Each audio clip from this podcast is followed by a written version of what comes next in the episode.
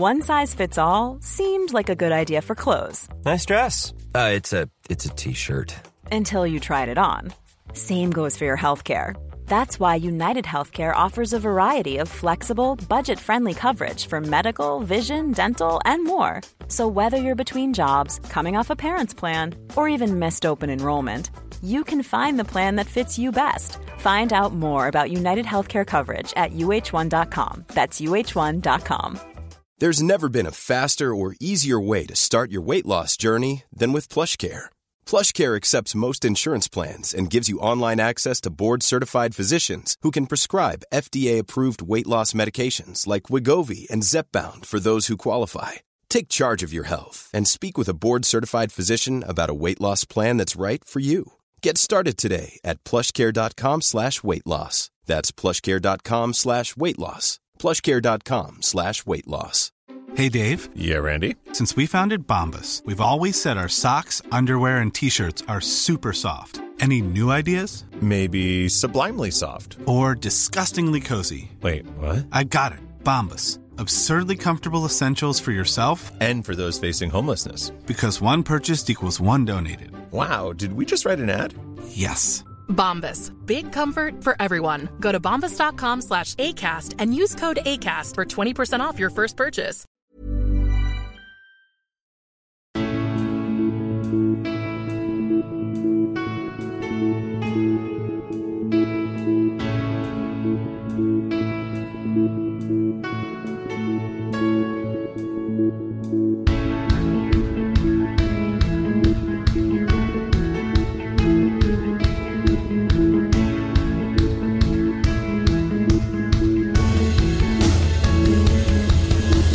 Bienvenidos a Alineación Indebida Mundialista. Vamos Argentina, papá. La albiceleste está en la final del Mundial por primera vez desde 2014. Ocho años, o lo que es lo mismo, una vida entera. La futbolística de Leo Messi que va llegando a su fin, pero que finalmente puede que lo haga habiendo ganado un Mundial. Uno que empezaron perdiendo, pero es como se termina, no como se empieza. Y Argentina sobrevivió a lo de Arabia Saudí, ganó a México, a Polonia, a Australia, a Holanda y a Croacia. Llegaron las semifinales y llegó su actuación más grande, más apoteósica, más incontestable. Ni siquiera la invencible Croacia de Modric pudo.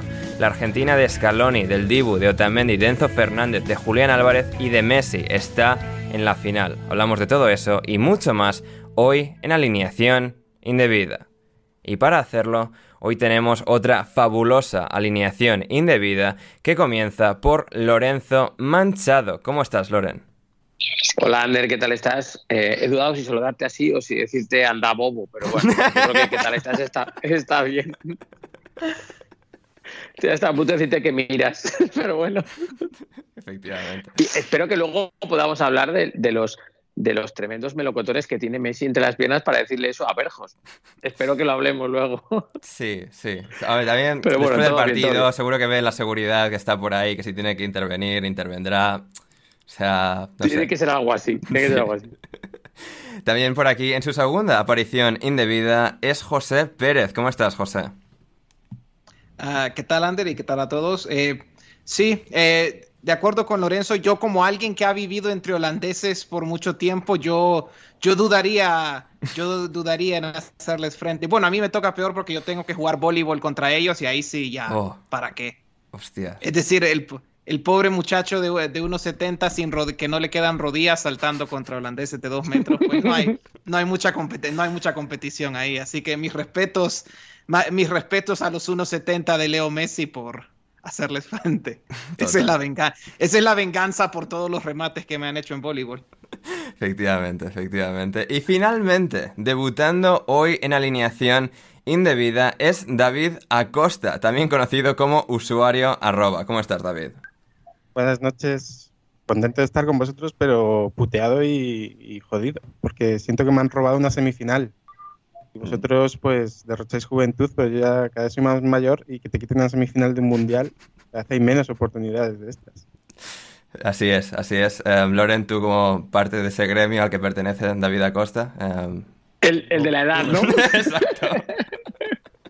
Pues bueno, esta, eh, te tengo que decir una cosa. Cuando, cuando he visto el 2 a 0, eh, mi, o sea, lo- durante un momento mi pensamiento ha sido a tomar por culo, se jodió el partido.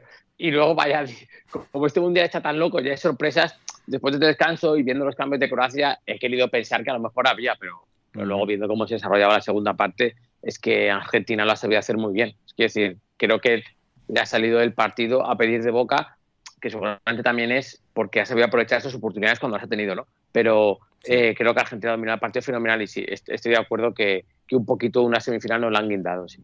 Mm, Sí, sí, sí, to- totalmente de acuerdo. Después de ese apoteósico día con Croacia y Argentina, cada uno ganando su- sus tandas de finales, Croacia-Brasil, em, Argentina a Holanda, ha sido, bueno, no, no el mayor espectáculo, porque a pesar de empezar igualados y de incluso Croacia parecer que lo estaba haciendo mejor en ese primer cuarto de partido, digamos, al final es que Argentina ha sido un absoluto rodillo sobre, sobre la pequeña Croacia. Y así ha terminado la cosa. Y bueno, eso es lo que vamos a comentar en el día de hoy. Eh, como decía, también eh, tocaremos algo de la previa de mañana, o bueno, hoy, cuando ya la mayoría de gente estéis escuchando esto.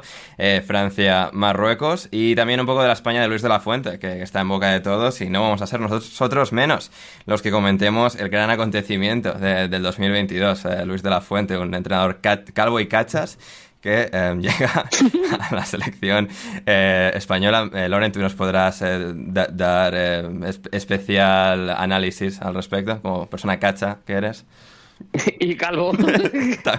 No quería yo añadir que esa parte, pero lo de cachas tanto, tanto como de la fuente no, pero también es verdad que tiene casi 20 años más que yo, quiero decir, y Sí. que quede aquí claro, y, y lo firmo en sangre donde haga falta. O sea, firmo llegar a los 61 años como Luis de la Fuente, eso clarísimo. sí. Total. Eh, sí, yo firmo ya edad.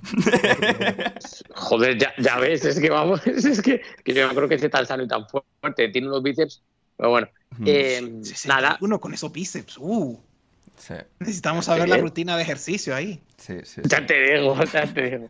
Eh, no sé, yo, yo de, de la fuente lo que, lo que puedo contar es que eh, por, bueno, por, por a lo que me dedico y esto de fútbol base y tal, eh, su trabajo dentro, dentro de las selecciones inferiores, no solo de la sub-21, sino de, de los 10 años que lleva la selección, pues son buenísimos. Eh, la selección española al final, eh, en inferiores, no ha dejado de, de ganar cosas o de ir a torneos a los más importantes, eh, de ganarlos o de ser finalistas o semifinalistas y, y la sub-21 entre ellos. También están ahí las, las Olimpiadas que se hicieron, ¿no? Eh, a mí de verdad me parece un acierto el que le hayan puesto a él porque me parece que es una manera de continuidad al trabajo de la selección.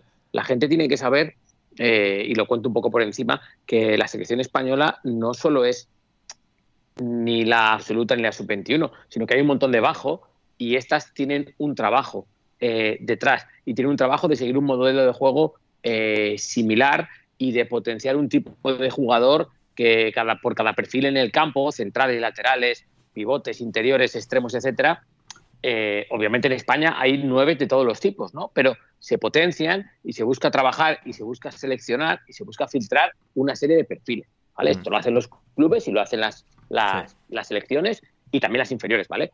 Pero esto llega también a las territoriales. Quiero decir, la selección cántabra, la selección murciana, la selección de Cataluña, eh, a los entrenadores no se les obliga a jugar de una manera ni a seleccionar jugadores de una manera. Cada uno hace lo que quiere, pero sí, Sí. que van a las rozas y se les dan charlas y se les explican cosas y se les dice que el perfil que la selección española busca es uno.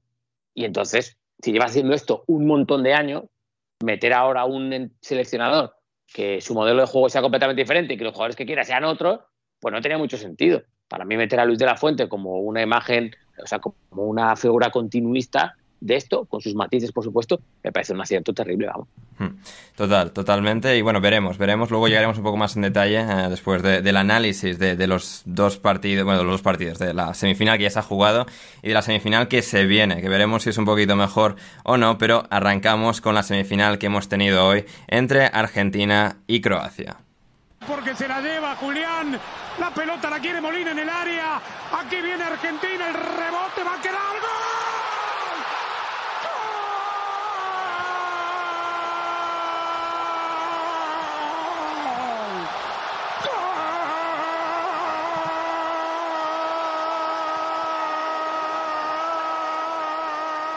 Y así, y así es como sonaba el segundo gol de Argentina, el de Julián Álvarez.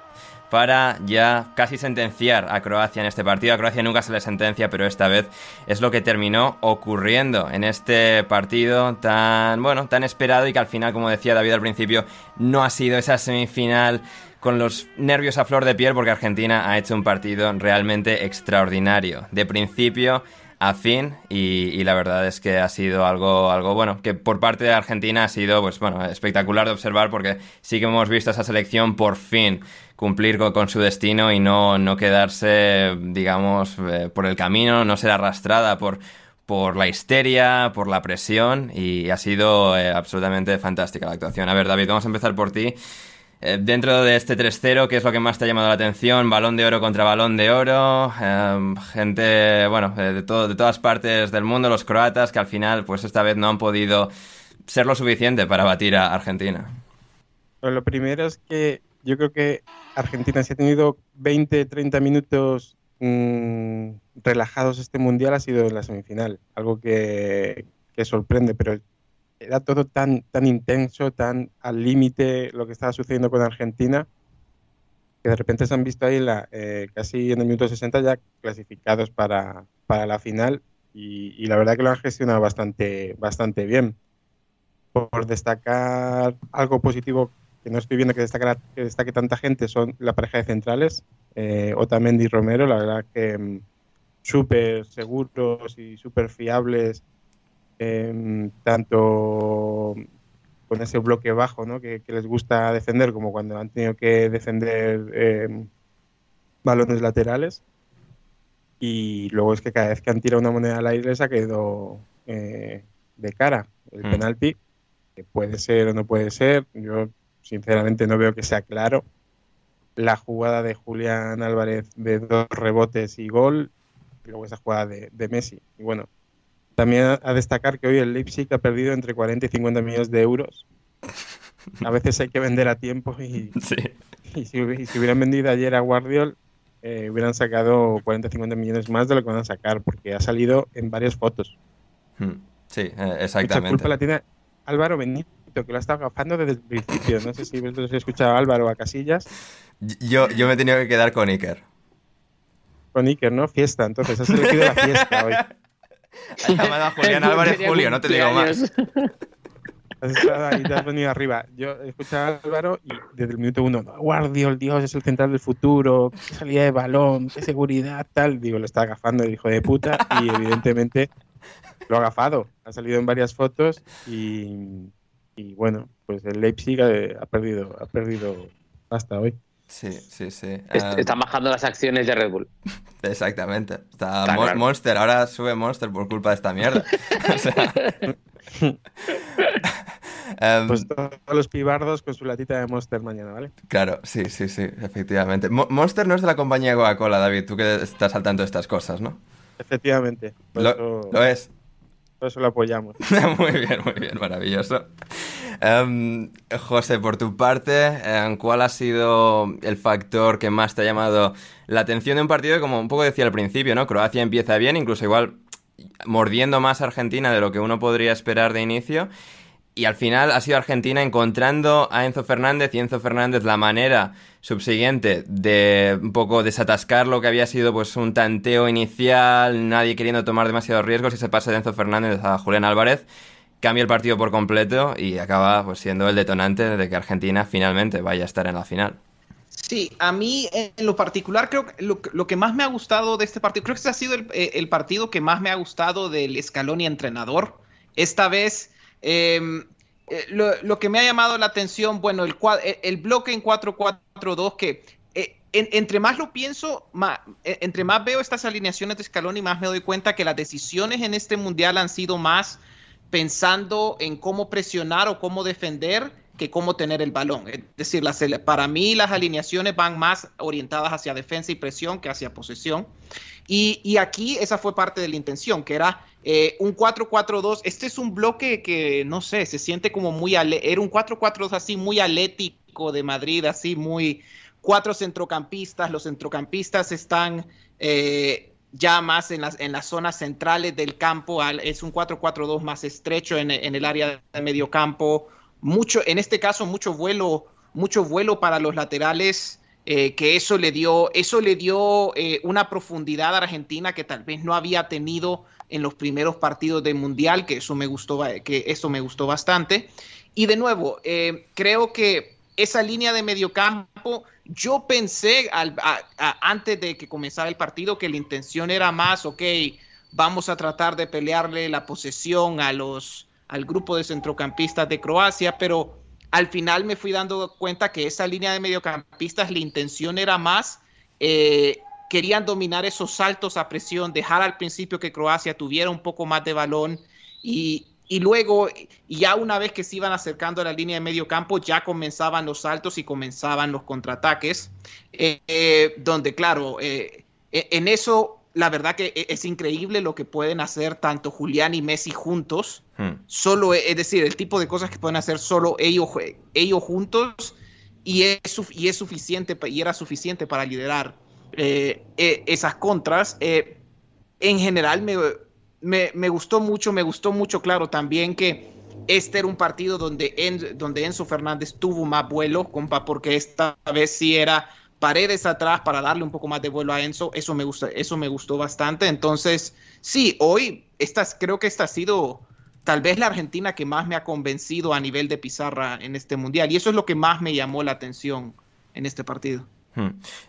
Sobre todo eso, ¿no, Loren? Lo que comenta ahí José de eh, cómo, pues Argentina, a ver, quizás no es un partido tan dispar al de Holanda, pero con un mayor grado de dominancia y sin ese rato final de, pánico contra Beckhorst y De Jong, ¿no? Donde Croacia pues, ha metido a la coctelera Dalic todo lo que ha podido, también inmediatamente después de acabar la primera parte, para comenzar la segunda, ha hecho dos cambios. Y es que Argentina ha sabido fluir mucho más con, este contexto y tener una, base, una solidez, una impermeabilidad que, realmente, o sea, les ha demostrado como una selección digna y verdaderamente capaz de, ganar un, mundial de fútbol. Sí, eh, estoy de acuerdo con lo de la alineación de los cuatro centrocampistas. Yo también creí que era una alineación más destinada a intentar tener ellos la pelota, pero lo que está claro es que Argentina y Scaloni, con el paso de los partidos del Mundial, ha ido como, entre comillas, cerrando más el centro del campo y siendo menos atrevido. ¿Sabes? Creo, que se, mm. creo que se ha ido dando cuenta que con Messi y Julián Álvarez y apoyando por las bandas al que tocara, McAllister, De Paul, eh, Acuña, que hoy no podía, Tagliafico, en plan como que tampoco hacía falta que hubiera unos roles específicos en ataque, unos extremos muy marcados, no. Entre Messi y Álvarez y gente que corra para distraer el bulto del resto, te llega. La Argentina del minimalismo, ¿eh? O sea, es, realmente extraordinario cómo han quitado cosas, o sea, ya no tienen el talento de antes, pero en reducirlo han encontrado la virtud yo creo que se han ido dando cuenta que no les hace falta tanto y que sin embargo lo que no puede pasar es que Holanda te haga dos goles o que Arabia Saudita haga dos goles, ¿no? Porque ellos al final van a hacer.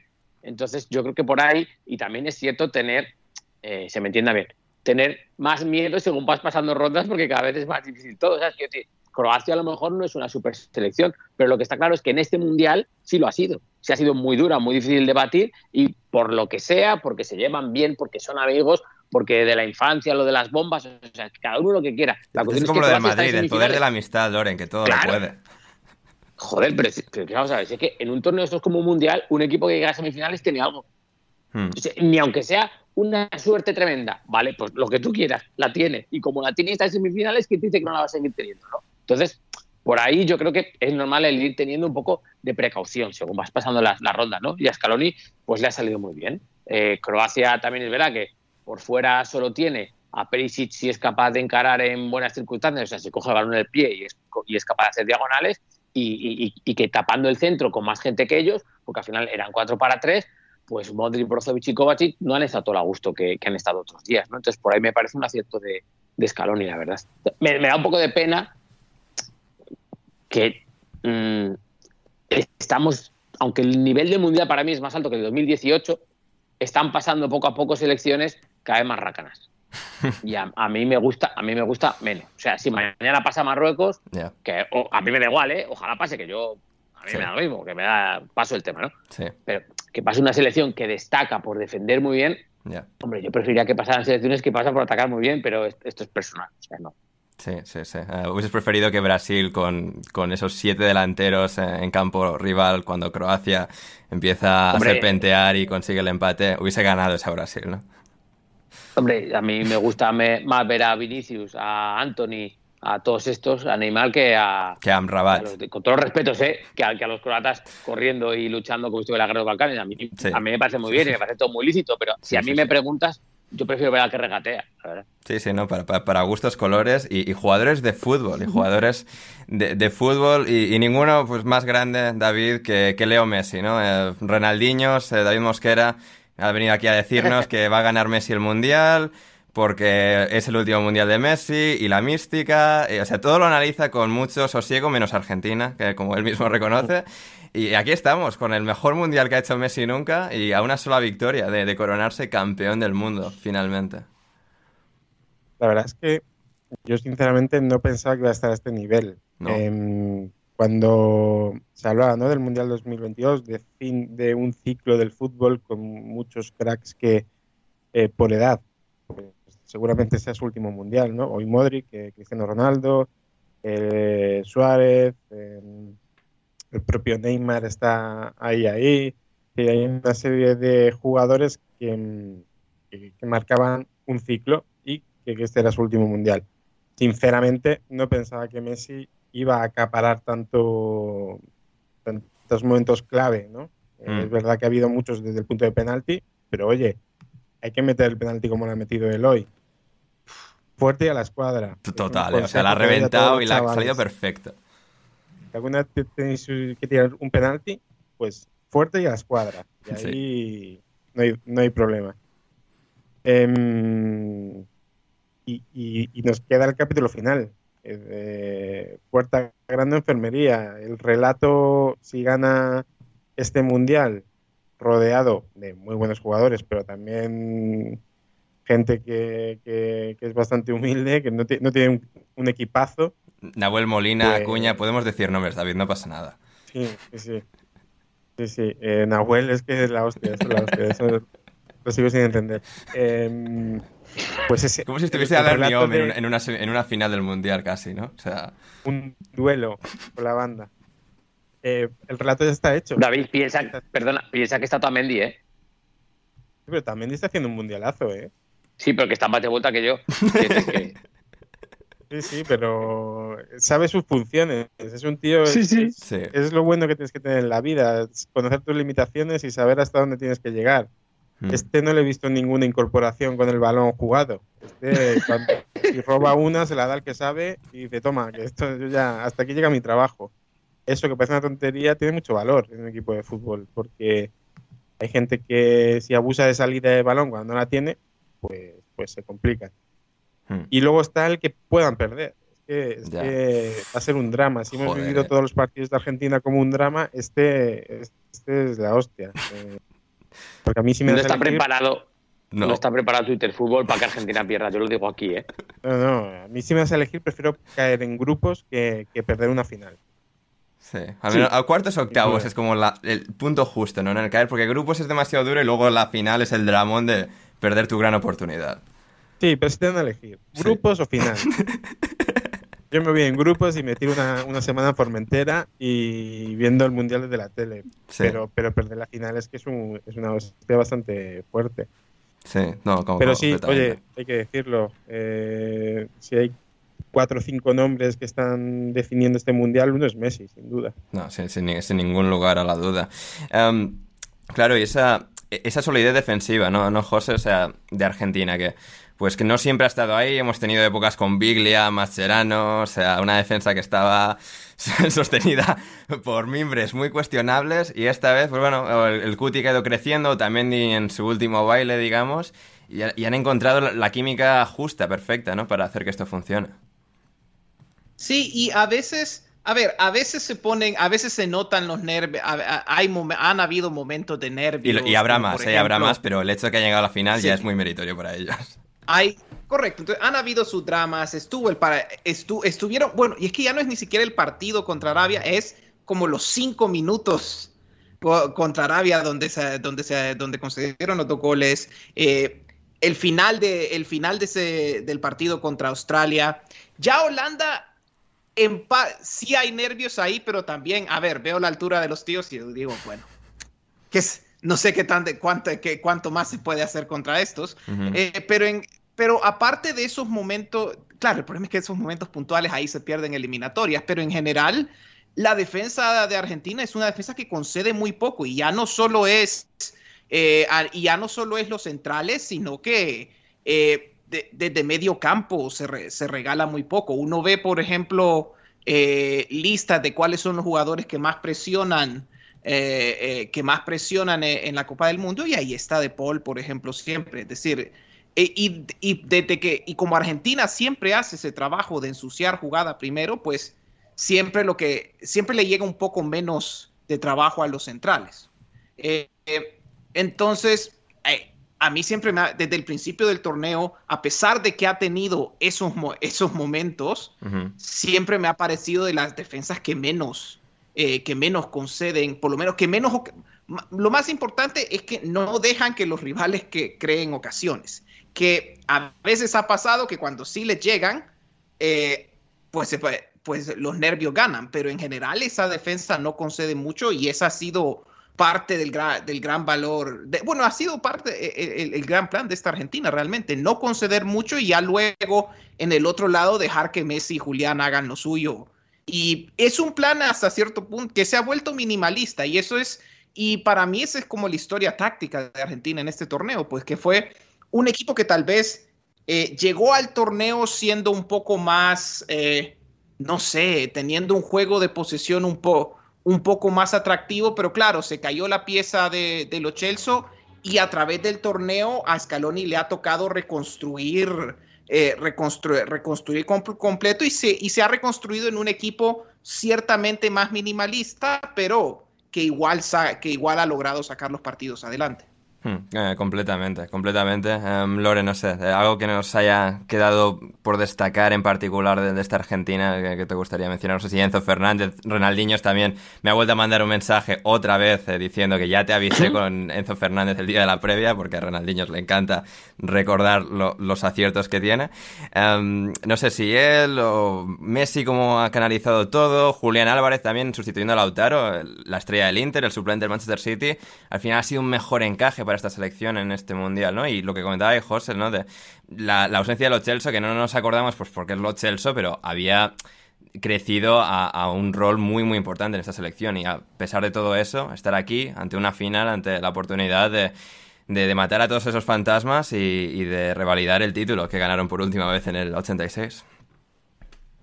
Sí, parece que acordarse ahora de los Celso es como raro, ¿no? Porque dices, pues si no te hace falta. Sí, ya tenemos a McAllister, su familia de, solo en casa y tal, con su hermano Kevin McAllister y esas cosas raras. O sea...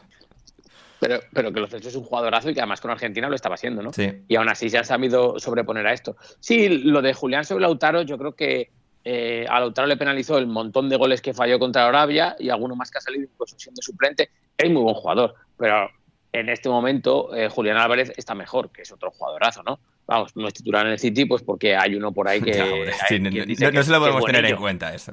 Que es buenillo, pero claro, el chaval hace todo lo que puede por, por ser buen jugador, ¿no? Em, no, bueno, yo creo que Lautaro partía como titular, pero Scaloni ha ido viendo que el que está bien ahora es esto, y en este tipo de mundiales y a estas alturas tienes que poner al que mejor ves, ¿no? Y está claro que ahora mismo es, es Julián. Hmm. Em, Nada, de Argentina, bueno, por recalcar lo de la sobrada que ha tenido la semifinal, que a Scaloni le ha dado tiempo a meter a todos los que no habían jugado ni un minuto, para que todo el mundo haya jugado al menos un minuto y nadie pueda decir si son campeones del mundo, que es que no jugó nada, como le pasó pues a Ronaldo en el 90 y en el 94, por ejemplo, ¿no? Eh, entonces, hasta bueno, pues ha jugado. Hasta Dybala ha jugado. Ese es el, el Foyz, eh, todos, todos los que no habían jugado nada. Eh, y bueno, ese es el nivel de sobrada que, que, ha tenido Argentina en esta, en esta semifinal, que contra todo pronóstico, pues, pues han pasado por encima de, Croacia y es así. Mm. Y saludamos ahora a una rápida intervención del programa. Hoy no tenemos a Bruno Alemán desde Qatar, pero tenemos algo casi mejor, que es David Timón desde donde sea que esté en Madrid. David Timón, ¿cómo estás? Chavales, ¿qué pasa? Buenas noches. Buenas noches. ¿Qué tal? ¿Cómo va la vida? Bien. Eh, Primera conexión contigo en el Mundial, ¿eh? eh seguramente última. Ya, eh, hombre, ya. No, queda mucho tiempo ya, o sea... sí, es que Eh, el Mundial está muy bien, muy divertido, jiji, jaja, todo nos gusta mucho, es histórico, la narrativa y, y tal, pero es una currada infernal. O sea, yo realmente estoy bastante saturado, ¿eh? Pero bueno, es lo que hay, ya está. Eh, no venimos a quejarnos. No venimos a, a un rato quejarnos. que vengo. A ver, David, estábamos un poco completando el análisis de Argentina. El partido, no sé, dame dos minutos tuyos de, de magia sobre lo que has observado eh, en, en este, en este choque y esta resolución con Argentina dentro, en la final y Croacia fuera. Bueno, a ver, a mí principalmente me parece un, modelo de partido súper coherente a, la identidad que mejor le está funcionando a Argentina y, yo creo que mejor recoge toda esta etapa del ciclo Scaloni, pero en cualquier caso tiene ciertos matices que mmm, a la larga o a posteriori podemos decir que están muy bien sopesados, pero que a priori en la medición de riesgos no, no parecían tan evidentes. A mí el primer tramo de Argentina, la, la, premisa inicial, ni mucho menos me ha parecido favorecedora, porque creo que Croacia se ha encontrado en un contexto excesivamente cómodo y me parece que por ahí vienen relacionados a algunos puntos de, o algunos repuntes, mejor dicho, de relajación que evidentemente han terminado teniendo muchísimo efecto en el, en el marcador, pero Croacia se ha encontrado de salida con una Argentina que no se emparejaba demasiado alto, que no tenía demasiada intención de presionar, pero sí que quería defender de una manera muy agresiva, sacando mucho la línea, metiendo mucho la pierna constantemente hacia adelante y luego además eh, cerrándose, esto es, corriendo muchísimo, ayudas, coberturas, faltas, mucha agresividad, mucha tensión de base. Y en general creo que Croacia ha estado muy cómoda resolviendo casi cualquier papeleta. De hecho, ha podido hacer algo más de daño en, pies principalmente de Mateo Kovacic. Pero digo lo de la medición de riesgos porque me parece que Scaloni tenía en cuenta que Croacia, en caso de, de progresar y asentarse en campo rival o de transitar, iba escasita de pólvora. Y así ha ocurrido. Cuando, cuando Croacia ha conseguido mmm, cercar a Argentina en campo propio, sobre todo en pies de Sosa, incluso del propio Brozovic, que creo que mmm, no está demasiado acertado con el balón, lo, lo, vamos a dejar ahí porque sería entrar a otro tema. Está jugando muy bien, pero no está demasiado fino con, con la pelota se ha atascado muchísimo. Luego, por supuesto, en sus extremos, en Kramaric, que es un jugador de venir y no de irse, del propio Pasalic, de, de, un Modric que hoy no estaba tan presente y se ha notado muchísimo a todas las alturas del campo. Y por ahí se han ido quedando, ya digo, en tierra de nadie, sin dañar, sin incomodar a una Argentina que abría muchas puertas y sobre todo destensándose. Yo sí que creía que a la larga podía ser favorecedor porque ellos no se desgastaban y Argentina estaba corriendo muchísima, muchísima intensidad, pero en cualquier caso lo que ha ocurrido es que han perdido pues esa tensión Lobren a la hora de coordinar su línea en, en la primera acción del penalti o a posteriori en el impacto que han ido teniendo en el partido este tipo de, de acciones. Entonces creo que la, la el marco del partido se construye por ahí, luego por supuesto con, con la manera en la que Dalic ha deslavazado el equipo y Messi por supuesto se ha apoderado de él por completo, muy bien rodeado, de un gran Paredes, de un buen Enzo, me ha gustado mucho McAllister, creo que Julián Álvarez es un complemento ideal, bueno, en general lo que es un ecosistema para favorecer a, a Leo Messi que ha respondido a la, a la altura de, de, su leyenda, claro. Perfectamente resumido, David Timón siempre eh, tocando las notas correctas. Eh, David Acosta, usuario arroba por tu parte, ya que David tocaba un poco lo que han sido al final los fallos, bueno, las incapacidades croatas, llega, parece, ¿no? En 2018 también parecía esto sería su primera y última oportunidad de ganar un mundial, aquí han estado otra vez. Es el fin de Modric, uno querría pensar, y bueno, pues ha sido una trayectoria inesperada, pero apoteósica para, para el conjunto ajedrezado.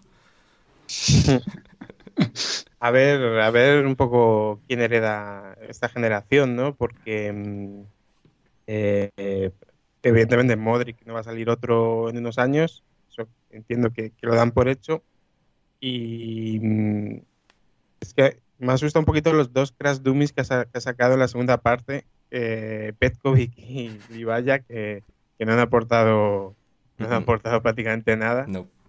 Y, y, veremos. Eso. Por ejemplo, a mí Kovacic es un jugador que me gusta, que me gusta mucho, es un jugador diferente, ¿no? Tiene esa arrancada, esa cabalgada con balón, que, que es verdad que a veces parece tosco, pero me parece un jugador que cubre bastante, bastante campo y que, que da cosas diferenciales a, a un equipo pero no sé, hay luces y sombras. Y luego, por ejemplo, lo de Lobren, es que eh, bastante estaba durando Lobren haciendo partidos dignos.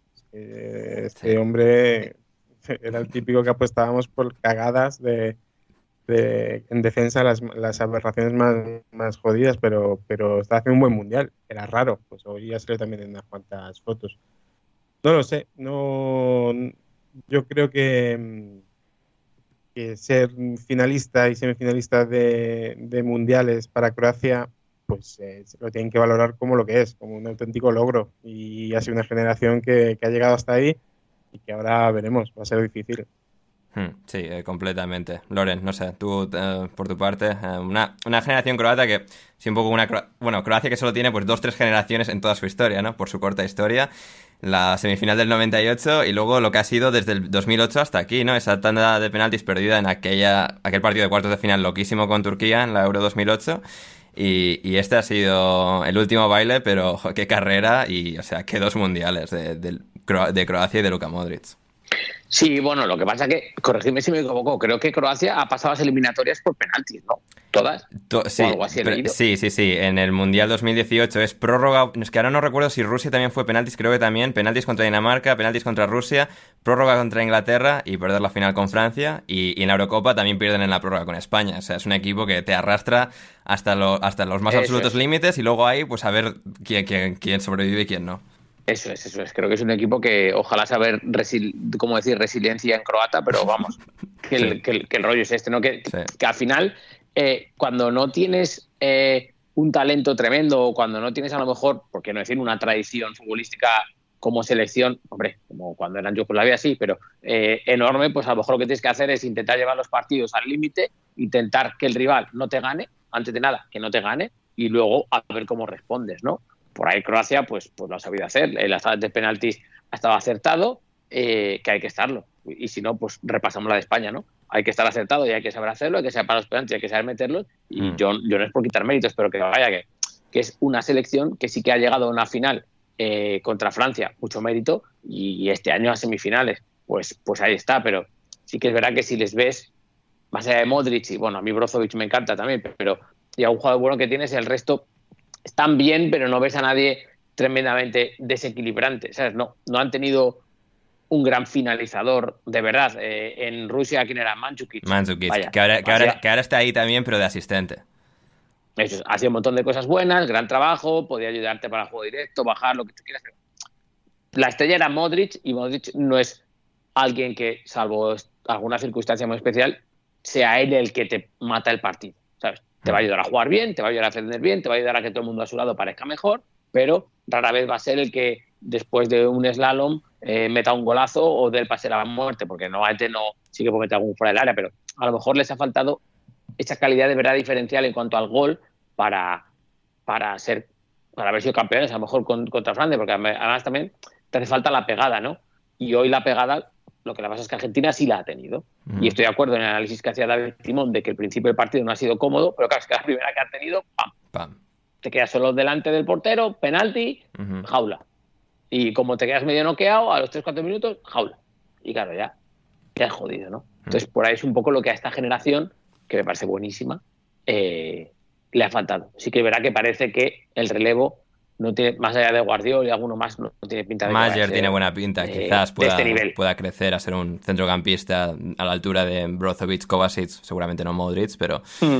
es un poco esa esperanza, pero sí, a ver, esto, y, y de alguna forma que no haya ese relevo, o que digamos Croacia lo haya hecho incluso con algunos jugadores, pues con las limitaciones que han tenido, Domagoj Vida no ha jugado en este mundial, ya lo vimos en el anterior, o sea, era la hostia aquello.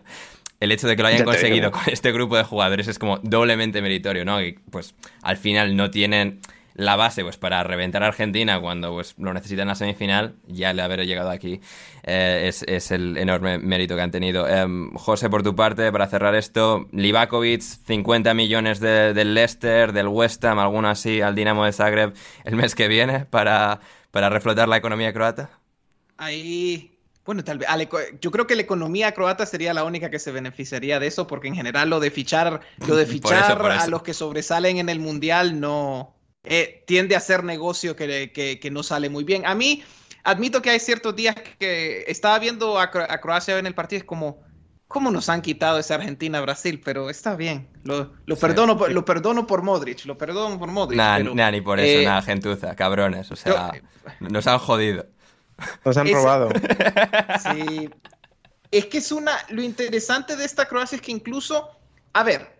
Eh, en 2018 todo se fue a prórrogas y penales, pero incluso ahí yo diría que en los juegos contra Rusia, Dinamarca e Inglaterra hicieron los méritos, es decir, muchas veces crearon más que sus oponentes. En este mundial sí ha sido una situación de que no han, no han sido realmente mejores que sus oponentes, igual eh, eh, e igual encontraron cómo no perder y luego llevar y luego llevar los partidos a penales. Es decir, ya de por sí, pues sí, ya, ya hemos dicho que, que Mandzukic no, es, no, es una- no era un artista, pero aún así ya era un extra de calidad. tiene un extra de calidad comparado con los delanteros de Croacia que estamos viendo ahora, porque realmente cuando yo veo a Croacia, lo primero que me viene a la mente es como, ojalá este equipo tuviera mejores delanteros, no solo por pegada, sino por juego, porque También. muchas veces Sí. ves al mediocampo jugar y dices, "Ah, coño, me hubiera, me hubiera gustado que, que hubiera alguien arriba que le diera más continuidad a esa jugada o que tuviera eh, o que verticalizara de manera, de manera más inteligente lo que se está haciendo, pero no. La, verdad que, lo- que, lo- que los delanteros a esta Croacia le, le dieron muy poco a través del Mundial y es Hmm. hasta cierto punto increíble que una selección con Lovren atrás y con esa delantera haya llegado, haya llegado tan lejos como ha llegado. Eh, Yo, yo David creo que también por, por- por apuntar lo que dice José, también la diferencia ha sido eh, por dónde aparecía Modric en los últimos campeonatos y en este. Eh, Sí. eh, han sido 10-15 metros más atrás. Ya. Yo Sí. entiendo que es más por, Hmm. por edad, pero cuando, cuando Modric aparecía de tres cuartos en adelante es cuando puedes crear más peligro. Ahora, eh, en vez de descolgarse, digamos, cuando por la fatiga, es que está jugando de pivote. Cuando quita a Brozovic, era él el que sostenía el equipo. Hmm. Ya, y al Eso final también. es que, es que mucho pedir a, a estos miembros. ¿eh? David, para completar esto, ir con la previa del, de Francia y Marruecos. David Timón. Sí, no, iba a decir que, iba a decir que fíjate el- qué curioso esto que comenta David ahora, porque el día que menos impacto ha tenido Modric en el juego, que seguramente haya sido hoy, ha sido el día que más arriba ha jugado, con mucha diferencia, además, respecto al, al resto de días, para que, para que veamos que como el rival te concede unos espacios u otros y diseña un escenario de, partido, mm, termina por ser condicionante. Y sí, en general estoy muy de acuerdo con, con la limitación en términos de calidad de, de Croacia, más allá de que Kramaric para mí ha hecho un estupendo mundial, es un jugador súper contextual, pero es que no hay más que mirar el banquillo, por ejemplo. Es que la entrada de Marco Olivaya, de, de Bruno Petkovic, es que es Bruno Petkovic. terrible. O sea, O sea, qué, el, qué el- jugador. el- el mundial, el mundial de Petkovic echando a Brasil sin hacer literalmente ni un solo control bien en, en seis el partidos. gol que es- mete es un desvío de Marquinhos. O sea, ni siquiera la tira bien. Efectivamente, efectivamente, efectivamente. O sea, es una oda a su serie, a su carrera, sin, sin ir más lejos. Pero claro, cuando tienes que, que remontar a Argentina en semifinales y sobre todo ya Argentina sí entra en su plan de partido preferido, porque creo que Argentina ha estado mucho más cómoda y todo derivaba a protegerse, defenderse, estar muy cerradita y ya sí terminar de anular por completo a, a Croacia, pues han echado en falta pues, calidad diferencial que evidentemente no tienen. Y David Timón, sé que te tienes que marchar pronto, pero eh, para a- iniciar, digamos, eh, la previa de, de lo que vamos a vivir en, en unas horas, en menos de 24 horas, Francia-Marruecos. eh, ¿cu- ¿Cuál es tu reflexión principal de lo que podemos vivir en esa otra semifinal? ¿Puede ser más emocionante que esta?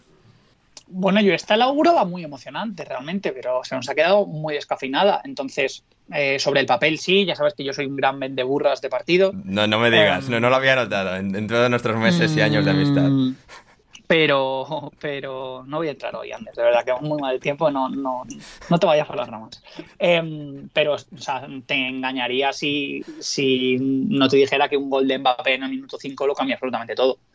Entonces, mm, vamos a ver, vamos a ver. Hay que, eh, hay que saber muy bien em, valorar el potencial de ambos equipos y realmente lo que es esta Francia. Más allá de eso, por supuesto, está siendo no solo el equipo revelación, sino es que realmente uno de los mejores equipos a nivel global del campeonato. Eh, me interesa mucho medir el estado físico, eh, no solamente la disponibilidad de sus piezas, no sé si estará Aguert, no sé si estará Sai, si va a volver a repetir el Yamik, eh, tampoco sé muy bien qué va a pasar con Marraui, o sea, en realidad hay bastantes mm, nombres que, que, bailan, más allá de que, por ejemplo, el otro día Atilla Talá en el lateral izquierdo estuviese mm, estupendo.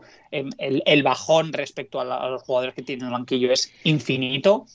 Pero como digo, el equipo de Regravian está, está maravillando, sobre todo porque tiene muchísimos, muchísimos recursos defensivos como, como bloque, como colectivo en, en ese 1-4-1-4-1 con Amrabat de casi, casi MVP del, del, Mundial, casi, casi MVP del Mundial, o un Agi bailando, o sea, literalmente bailando en, en, un rol mixto de un jugador que recorre 15 kilómetros, que gana duelos, que abarca muchísimo campo, rapidísimo, muy eléctrico, muy flexible y que luego además es capaz de triangular y generar triángulos para progresar a base de pura fantasía y de calidad con Ziyech, con Ashraf Hakimi, que es otro que creo que se ha elevado a, a estrella mundial de, de la noche a la mañana y de manera absolutamente indiscutible, pues, pues ha encontrado ese equilibrio. Un equipo que es rocoso, casi insuperable a nivel defensivo y que luego además es capaz de, de, trazar unas posesiones muy bien medidas,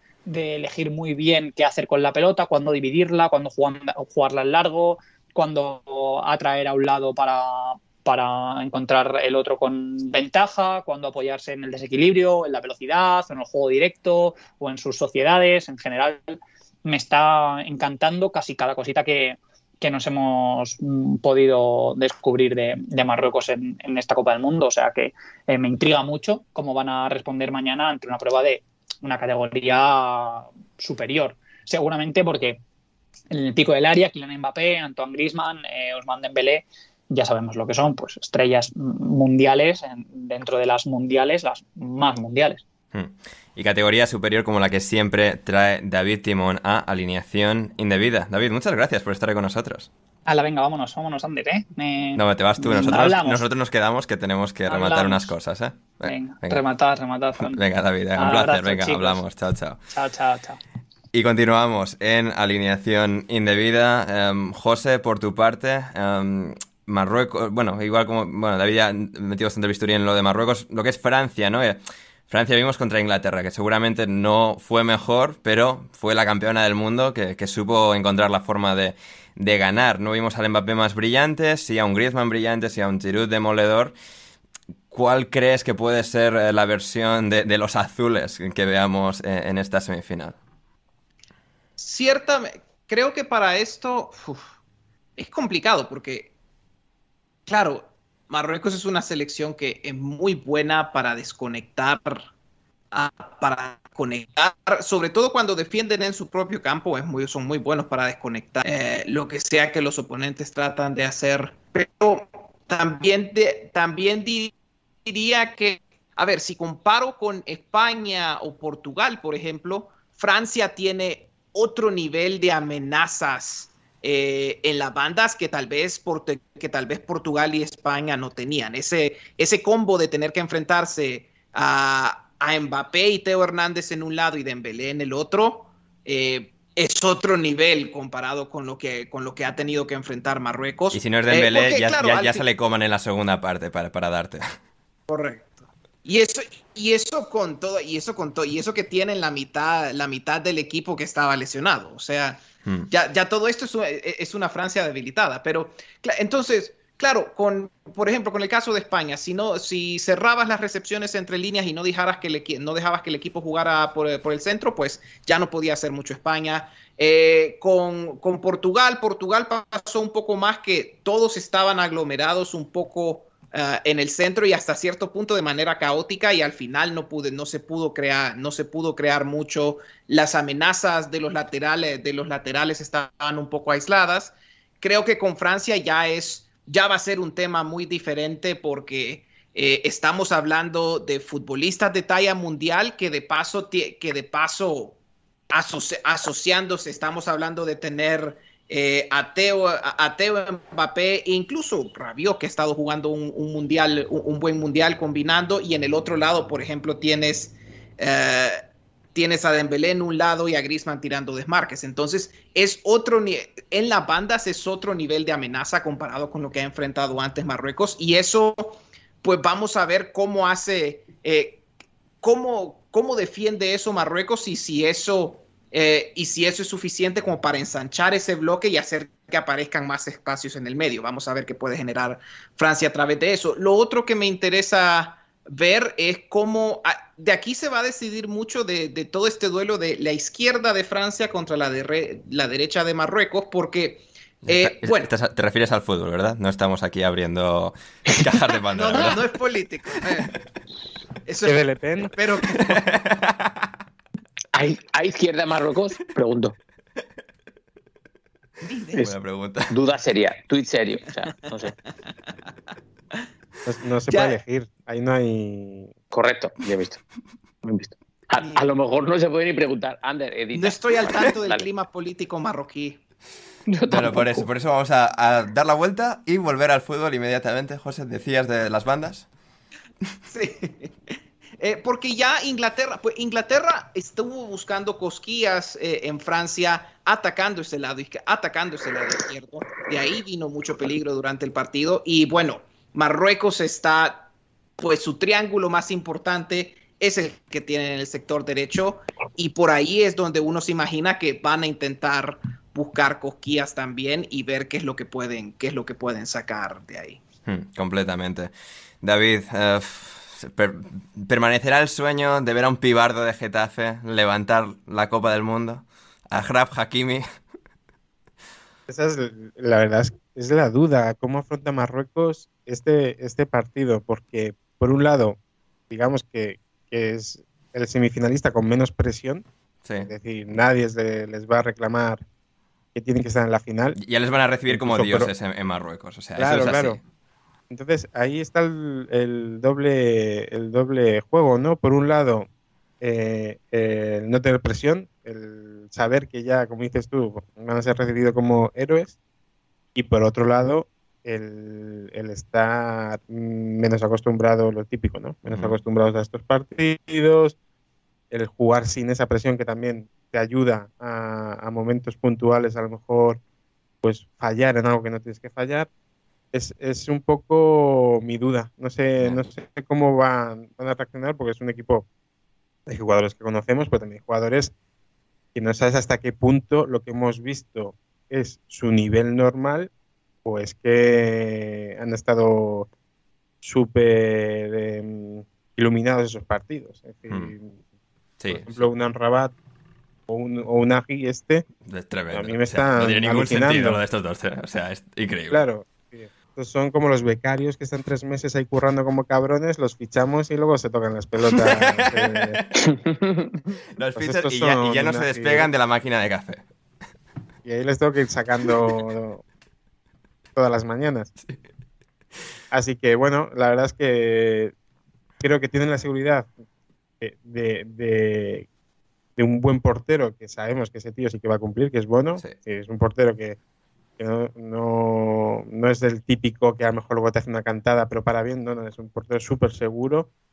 Eh, lo que decía David también, a ver cómo llegan los tocados, porque han acabado muchos bastante tiesos. Amrabat incluso, que Amrabat creo que entre, no sé, antes del partido de España o entre España y Portugal, habló sobre, bueno, que había estado despierto hasta las 3, 4 de la mañana, con inyecciones y tal. Lo cual es como, viva, viva la medicina deportiva y vamos a permanecer llamándole medicina deportiva porque es, o sea, nos permite ver mayor espectáculo deportivo. Alerta ciclismo 2005. sé que no van a echar de menos a Chedira. No, no puede jugar. No. Los fans de Chedira lo sentimos. Actuación histórica. y, bueno, es que ahora mismo eh, si Marruecos se mete en la final del Mundial con el cuarto central del Valladolid, con todos mis respetos al Valladolid, porque en su día el Getafe se interesó por el Yamik, pero si se mete en la final con el cuarto central del Valladolid, solo queda levantarte y aplaudir, oye. Absolutamente. Y Loren, a ver, podemos tener, si Marruecos gana a Francia, final entre entrenadores que jugaron en el Racing de Santander 2007. Lionel Scaloni y Walid Regragui, que, o sea, que van a ser, o sea, va a ser un duelo absolutamente eh, espectacular si es que se llega a dar, pero la forma en la que este hombre, Loren, o sea, que jugó en Cantabria, en el Sardinero, en el fútbol español puro y, o sea, de verdad, que tiene una Champions eh, africana como entrenador y que ya es pues, uno de los más exitosos entrenadores africanos de la historia, llevando a la primera selección africana de la historia a semifinales y el trabajo que han hecho siendo muy efectivos en defensa, sin estar colgados del larguero, sin estar los 11 jugadores metidos en su propia área, arrodillados a rezar de que no entre. Es decir, ha sido un auténtico espectáculo el que ha conseguido protagonizar Marruecos con sus armas. Sí, respecto a lo de Regragui y Scaloni, solo un dato. Eh, si estuvieron, yo creo que estuvieron apenas un año. un año, esa temporada, 2007-2008 y adiós. Y son estos entrenadores que no habría hecho Nando Josu, que estuvo aquí de entrenador como 30 por lo menos. O sea, que no sabría ese hombre de fútbol, ¿no? Si estos cogieron eso en un año solo. Em, bueno, bueno, lo, de Marruecos me parece interesante el, matiz que dices, el de eh, han sabido defender sin estar colgados del larguero. Es importante porque a veces decimos que defienden bien eh, selecciones o equipos, lo que sea, que dejan la portería a cero, pero es que muchas veces no es así. Mm. Muchas veces el rival te fría ocasiones, muchas veces tu portero es la estrella siempre, muchas veces el, rival eh, es, que las, las echa fuera y, luego el cómputo de tiros a puerta es de tres, pero ha tenido ocho clarísimas, pero las han fallado. Bueno, es que Marruecos tampoco ha tenido ningún día de estar muy, muy asfixiado ni muy, muy agobiado. Quiero decir, Bono es muy buen portero y ha tenido unas buenas actuaciones, pero decir, no va a salir entre eh, los highlights de Bono, no van a ser un montón de paradores más allá de los penaltis. Entonces, por ahí el mérito, el mérito del bloque entero de, de Marruecos. y, bueno, lo de los jugadores que lo están llamando la atención, ya lo muchísimas veces, es que hay veces en las que en un torneo corto eh, unos a otros se empiezan a conocer bien, empiezan a coger confianza, por lo que sea están en un estado de, de ánimo y, y, de sentirse bien físicamente y de saber exactamente qué te pide el de al lado y qué te puede ofrecer y acaba siendo un bloque un bloque difícil de pasar, ¿no? Bueno, yo también creo que, por ejemplo, pues el ver al, al Ziyech más implicado en defensa de la historia, de la pasada, del presente y nunca creo que lo vamos a ver, me imagino que también al resto es un ejemplo para los demás, ¿sabes? Es mm. decir, coño, si este está así, vamos a correr también todos, ¿no? Y, bueno, yo creo que un poco es, es eso, se, se, les han ido juntando una serie de cosas y ellos las están sabiendo aprovechar en momentos puntuales de los partidos, están sabiendo hacer, menos contra España, contra España, si están acertados, en la prórroga nos vamos 0-3, no llegamos a penal. como Chedira es el nivel que es, pues bueno, pues nos perdonaron, ¿no? Pero el resto de días sí que cuando han tenido la opción la han aprovechado. Hmm. Y, por ahí, bueno, lo que pasa que eh, veremos qué pasa mañana, pero a mí me parece que Francia, creo que son palabras mayores, ¿eh? Sí. Yo creo. Es que Griezmann, tiene Mbappé, Giroud... Francia tiene todo eso que tiene Marruecos con estrellas. Hmm. Exacto. Entonces eh, es complejo, la verdad. Exacto. Y así como Walid Regragui ha llevado a Marruecos a, los cielos eh, del fútbol, em, David, otro entrenador eh, calvo de, la casa, o sea, que va a arreglar a su país, Luis de la Fuente, antes de ir a las preguntas y marcharnos por hoy. Lo hemos comentado un poco al principio, mm, no sé, o sea, de Luis a Luis, y, y que este no tiene redes sociales y solo la falta decir que no tiene correo electrónico tampoco. Sí, sí, bueno, está dando juego, hace las, las convocatorias por busca o lo anuncia en el teletexto. Con Blackberry. Página 135, la de deportes. Yo tengo la edad también de haber manejado teletexto. Eh, a ver, no, no, no lo conozco. No, o sea, casi nadie. O sea, Loren porque ha entrenado en regionales y tal, si no es que de fútbol de clubes de primera categoría no, no lo hemos tenido por un poco la broma, ¿no? Pues eso de que sea taurino, que es escritor de seis toros seis, eh, me pita de ver las películas de Telemadrid de los sábados por la tarde. Eh, no sé, eh, vamos a darle un voto de confianza, pero es verdad que hay una cosilla como de, de, haber retrocedido cinco años o diez con, con, una, con un nombramiento. Eh, de repente tenemos un, un seleccionador que era Luis Enrique, que de repente se lanza a ser streamer, que, em, que parece que es un tío con muchos métodos nuevos o, novedosos o, em, de reciente tal en, el fútbol hmm. y volvemos cinco años, diez años atrás con un tío pues de otro perfil, que no es ni mejor ni peor, pero con un perfil pues como más conservador y más cercano a los medios convencionales. Y, y el bajón es más ese que, que, no confiar en este tío que todavía no nos ha dado razones para no confiar, evidentemente. Hmm. Pero bueno, que, mm, a favor de que la gente de juego y podamos seguir en Twitter, que si no, esto que cerramos la cuenta. No, ya no, no, no. abs- sacarle punta. Exacto, exacto. Y un, taurino, cachas de 61 años con, con gafas. O sea, es, es, es- parte de nuestro dije. sueño. Es el típico que te esperas que un día se, se presente en el portal de tu casa de la mano de tu madre y te diga que por fin ha conocido el amor. Es Luis de la Fuente. Efectivamente. Efectivamente. Em, José, Lore, no sé si queréis añadir algo más a lo que podemos esperar de este, de este señor o, o vamos con las preguntas. No, de, de, de mi parte, pues eso, que es un... eh, a ver, es un nombramiento conservador, por decirlo así. Así- yo, yo así lo veo. Conoce la decir, casa, conoce a los jugadores. Exacto. Correcto, es muy... eh, es un nombramiento más o menos que va por ahí. Es un hombre que conoce la casa, los jugadores, conoce cómo se hacen las cosas aquí. Entonces, Mm. es algo más... Porque claro, ya ni siquiera diría que es continuista, porque ya continuar lo que estaba haciendo Luis Enrique es otro. Solo Luis Enrique puede continuar lo que estaba haciendo Luis Enrique. Sí. Eh, A Marcelino tampoco lo hubiese es- visto yo ahí en, eh, en- tweets. O sea, Entonces, eh, y claro, también dado los otros nombres que, las otras alternativas que habían, como Marcelino, que, a ver, admitiendo que para mí es un pedazo de entrenador, no sé, sé- no sé si era el encaje correcto. Eh, a mí lo de De La Fuente, pues claro, es algo conservador, pero creo que hasta cierto punto me encaja un poco más eh, con, con el talento que hay en la selección actualmente. Entonces, eh, pero claro, tampoco, tampoco, tampoco es un nombramiento que lo escuchas y es como vamos a tirar campanas, porque no. Pues, de nuevo, sigue siendo conservador y lo único que queda es ver, ver, ver qué sale, ver qué decisiones se hacen. Nos, eh, nos, sí, todavía no estoy seguro qué podemos, eh, qué podemos esperar, qué podemos esperar, pero habrá que ver a las primeras convocatorias y ver cómo será el futuro. mm, y habrá que preguntarle si va a convocar a Sergio Ramos otra vez. Eh, hay que hacerle esa pregunta que no se le ha hecho todavía y es la importante.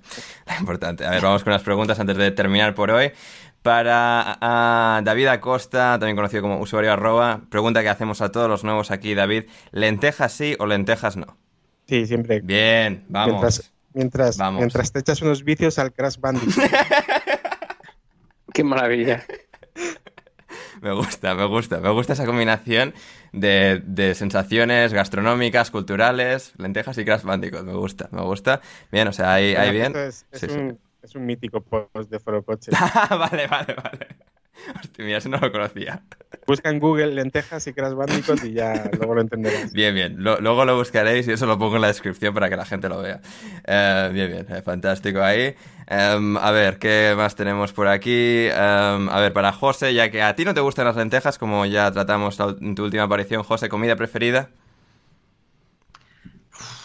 Comida preferida para mí. Ah. La verdad que pues, soy, soy un hombre sencillo, no es nada. Simplemente frijo- así frijoles refritos estilo centroamericano. Bien, me gusta, me gusta. Ento- eso eh, no, es parecido a, lo- a como se hace Sí, a sí, como sí. se hace en México, que uno tiene como el casi estofado de, fri- de frijoles rojos con algunas verduras y ya luego Bien. y ya luego de eso, sí, ya luego lo de lo dejas un poco, haces una haces una masa de eso, lo pones a licuar, lo le- pones a licuar eso, haces una masa y luego ah, y, y luego se refríe en la sartén y eso e- es un sabor, a mí siempre me ha parecido como un sabor muy único de la región y algo que eh, siempre cuando lo cocino para otra gente les sorprende mucho porque es un sabor que creo que otras cocinas no tienen mucho. Entonces, hay un punto de orgullo, de orgullo local ahí y un punto de es la mejor comida, que es mi comida favorita. Así. Hmm, no, fantástico, fantástica respuesta. Eh, a ver, David, esta pregunta igual es jodida, pero tenemos los oyentes que tenemos. Eh, quieren tu top 3 de dictadores. Eh, Top tres de Puedo dictadores. dejar que lo pienses y voy haciendo otras preguntas, ¿eh? Porque es... Eh, Bien. A ver, Loren. no, Sí. Estaba pensando en una respuesta para que no me cancelen a mí al programa y, y para salir bien. Bueno, si dices algo muy bestia, lo que hacemos aquí, en vez de pitidos y tal, lo que yo hago es pasar una corta césped y la gente esto lo puede escuchar de pago, la- las burradas que decimos, y así no nos cancelan de, de cara al público. Así que, bueno. No, no- no sé, la verdad es que mm, em, No suele revisar la lista por de dictadores. eh, joder, me habéis pillado, ¿eh? Ya, ya. es Estaba que- pensando. eh, pues, que está a punto de decir mi jefe y me voy a meter en el lío. Hombre, esa es buena, ¿eh? O sea, Eh, como respuesta nos vale, nos sirve. Ceausescu, Bien. el rumano, porque, porque tiene nombre lateral derecho del este agua. No sé, seguro que murió. Está un poco olvidado Ceausescu, me, gusta, ¿eh? Por mucho lo típico, los grandes y tal, Ceausescu es para la gente que sabe Claro. de dictadores. Claro, cuando empiezas a, cuando eres dictador en, en pequeños locales. Cuando, cuando te mueves en esos escenarios pequeños. Ya cuando eres de festival como Hitler, pues ahí ya pierdes la gracia. Eh, Mussolini, porque dejó un bonito final. eh, Sí. y no sé. Ya, es que fue un tercero. Ya, ya- ya he dicho tres. Ya, bien, sí, bueno, realmente ya he dicho tres, efectivamente, no, fantástico. Y con esto avanzamos. Em, a ver, Luis Gamón, para todos, me voy a Marrakech el fin de semana. Solo espero que ganen a Francia para vivir ahí la final del Mundial. Pero aparte de eso, ¿alguna recomendación si alguno de vosotros ha estado? A ver, ¿alguno de vosotros tres ha estado en Marrakech? Yo no he tenido el gusto. Yo tampoco. Tampoco. No, yo tampoco, Tampoco. pero vamos, ahí el- el- los frijoles de Marrakech son las pijitas, yo creo. Bien, bien, bien, pues vete a comer eso, Luis. Eh, ahí tienes la recomendación de David. A comprar, a comprar. A comprar eso, efectivamente, efectivamente. Bueno, y dependiendo de tu tolerancia, de la tolerancia de tu sistema gastrointestinal también. También, también. A ver, para usuario arroba, eh, ¿qué, qué está haciendo Munir el Haddadi en el Getafe para que no esté en esta gesta marroquí? Vivir la vida. vivir, vivir como Dios. Claro. Eh, bueno, ha tenido, ha tenido algún problema con las lesiones. Ya. Y que luego en, en el, en el digamos en el esquema del 5-3-2, Ujú. justo él Sí. pues, no encaja no encaja no encaja bien. Es como lo, lo que está pasando con Portu. Ya. Sí, sí, sí. De repente fichamos a un extremo derecho súper vertical y no, y no jugamos con extremos. Pues oye. La planificación eh, envidiable eh, deportiva de- del Getafe. Em, Jack Ryan para, para Loren. em, ¿Qué se siente cada vez que nombran a Lobren en las eh, transmisiones? ¿Sientes que te nombran a ti? No. ¿De Jean Loren Manchada? Es buena. Es buena, es buena. Sí, bueno, como nos parecemos tanto. Es buena, pero. No, no, yo, yo, si yo mi, mi, mi mayor éxito del mundial es que Regragui y yo tenemos cierto parecido en atractivo físico. Es así. El, el resto estamos normal. Hmm. Y, y haber bien. sido formados en Santander, como decíamos antes, y que nos preguntaba Juan Di, para su excelencia el señor Manchado. ¿Es Santander buena escuela de técnicos con Scaloni, Regragui, Hombre. Setién y usted? Por supuesto. Y, y más. Y Y más. más. mejores que yo, y mejores que Regragui, y mejores que Scaloni, y mejores que Setién, ¿no? Pero sí, sí, por supuesto que es buena escuela de cantar, Oscar. Maravilloso. Y ya la última, de Jaime Suárez, para usuario arroba, ¿hay algún gol de Alan Romeo Niom que gritases más que el de Iniesta? Digo, joder, que marcó, marcó en Leganés. Esa escena es mítica. Sí. sí. Bueno, eh, no es ¿Lo, lo pones por- pero lo pondrías libro- por encima, por encima de, de Iniesta? En mi libro está descrito ese gol. Eh, se vuelve absolutamente loco, como un enajenado mental, Sí, es verdad, y se la recorre todo el fondo del estadio de Vallecas, digo de Vallecas, perdón, de Butarque, de Leganés. Lo mismo, Donde, ¿no? él, O sea- había, donde, él, donde él había jugado. Y lo celebra pues como, como solo los cracks saben celebrar, con, con un, con una pose para, para un sello, para, una, para cubrir una moneda. Completamente. Y si queréis saber más sobre historias del Getafe, gente, id y comprad el... Seguro, seguro que, que seguro dese- que quieren. deseándolo. Id y comprad Aviones y Verbenas, libros del CAO, eh, de edición del Getafe, que escribió nuestro buen amigo David, y pondré el link en la descripción. Si no lo habéis comprado todavía y queréis un libro para regalar estas navidades, mira, si no os interesa a vosotros, igual os- os- le interesa a un familiar, a un amigo, id y regalad el libro de David, eh, Aviones y Verbenas, historias del Getafe. Le echo de menos a Romeo Nión. ya, ya, Ha dejado un hueco imposible de, rellenar. Completamente. Y esperamos que nosotros también lo dejemos, pero volveremos mañana con un nuevo podcast de alineación indebida. No sabemos quién va a estar todavía, sorpresa, ya veremos, pero eh, volveremos mañana con el análisis del Francia. Marruecos. Y sí, nada, un poco más por hoy. Los de Patreon, los que paguéis al menos un euro o un dólar, ahora podréis escuchar audios de varios de nuestros indebidos favoritos. Al final, después de la música, eh, con audios desde Japón, Argentina, reaccionando a lo que ha sido el día de hoy que, ha sido un resultado que, no ha dejado a nadie indiferente. Em, y por nosotros, por hoy, ya esto es eh, todo. Gracias a David Timón y gracias a los tres que han estado de aquí desde el principio hasta el final. Seguidnos a todos en redes sociales, a José en arroba JC Pérez eh, guion bajo, a Loren en arroba LA Manchado, a David en arroba usuario arroba y a mí en arroba mm. Anders Hoffman. Eh, los links como siempre en la descripción, además del libro de David y también del Patreon, si queréis eh, entrar ahí, al Discord también y escuchad los audios que vamos a tener al final del todo de este programa. Pero por ahora es suficiente. Gracias José por estar ahí con nosotros. Gracias y gracias entrenador por otra por, otra vez tener cupo en la alineación. Ahí estamos, sí, me, gusta, me gusta este entrenador, siempre es, eh, define las alineaciones hasta el día del partido. Sí, sí, yo, yo, o sea, yo siempre estoy a ese último minuto viendo cómo entrena cada uno y tal, y a veces se decide pues dos horas antes de empezar a grabar. La, cosa es así, las cosas son así, eh, pero no, gracias José y gracias David por estar ahí con nosotros. Ah, vosotros, me pasa guay. gracias. Fantástico, es un placer escuchar eso. Y Loren, como siempre, gracias.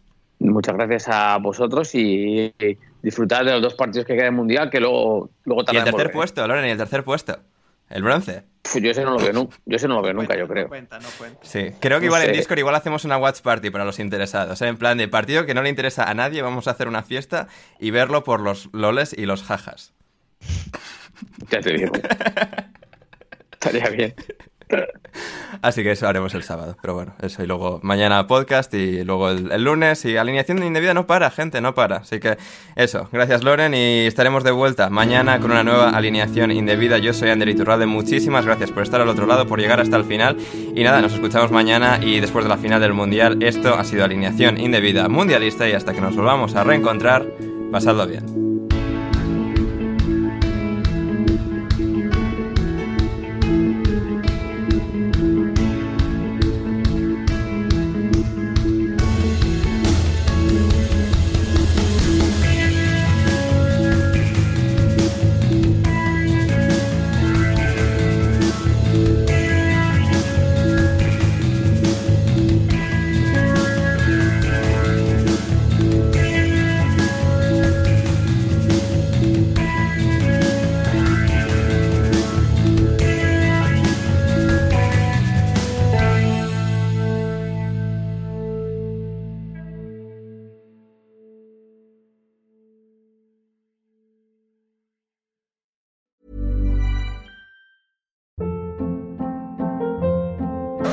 Hold up. What was that? Boring. No flavor. That was as bad as those leftovers you ate all week. Kiki Palmer here, and it's time to say hello to something fresh and guilt-free. Hello Fresh. Jazz up dinner with pecan-crusted chicken or garlic butter shrimp scampi. Now that's music to my mouth. Hello Fresh. Let's get this dinner party started. Discover all the delicious possibilities at hellofresh.com. Planning for your next trip? Elevate your travel style with Quince. Quince has all the jet setting essentials you'll want for your next getaway, like European linen, premium luggage options, buttery soft Italian leather bags, and so much more. And is all priced at 50 to 80% less than similar brands. Plus, Quince only works with factories that use safe and ethical manufacturing practices. Pack your bags with high-quality essentials you'll be wearing for vacations to come with Quince. Go to quince.com/pack for free shipping and 365-day returns. Mom deserves the best, and there's no better place to shop for Mother's Day than Whole Foods Market. They're your destination for unbeatable savings, from premium gifts to show-stopping flowers and irresistible desserts. Start by saving 33% with Prime on all body care and candles. Then get a 15-stem bunch of tulips for just $9.99 each with Prime. Round out Mom's menu with festive rosé, irresistible berry chantilly cake, and more special treats. Come celebrate Mother's Day at Whole Foods Market.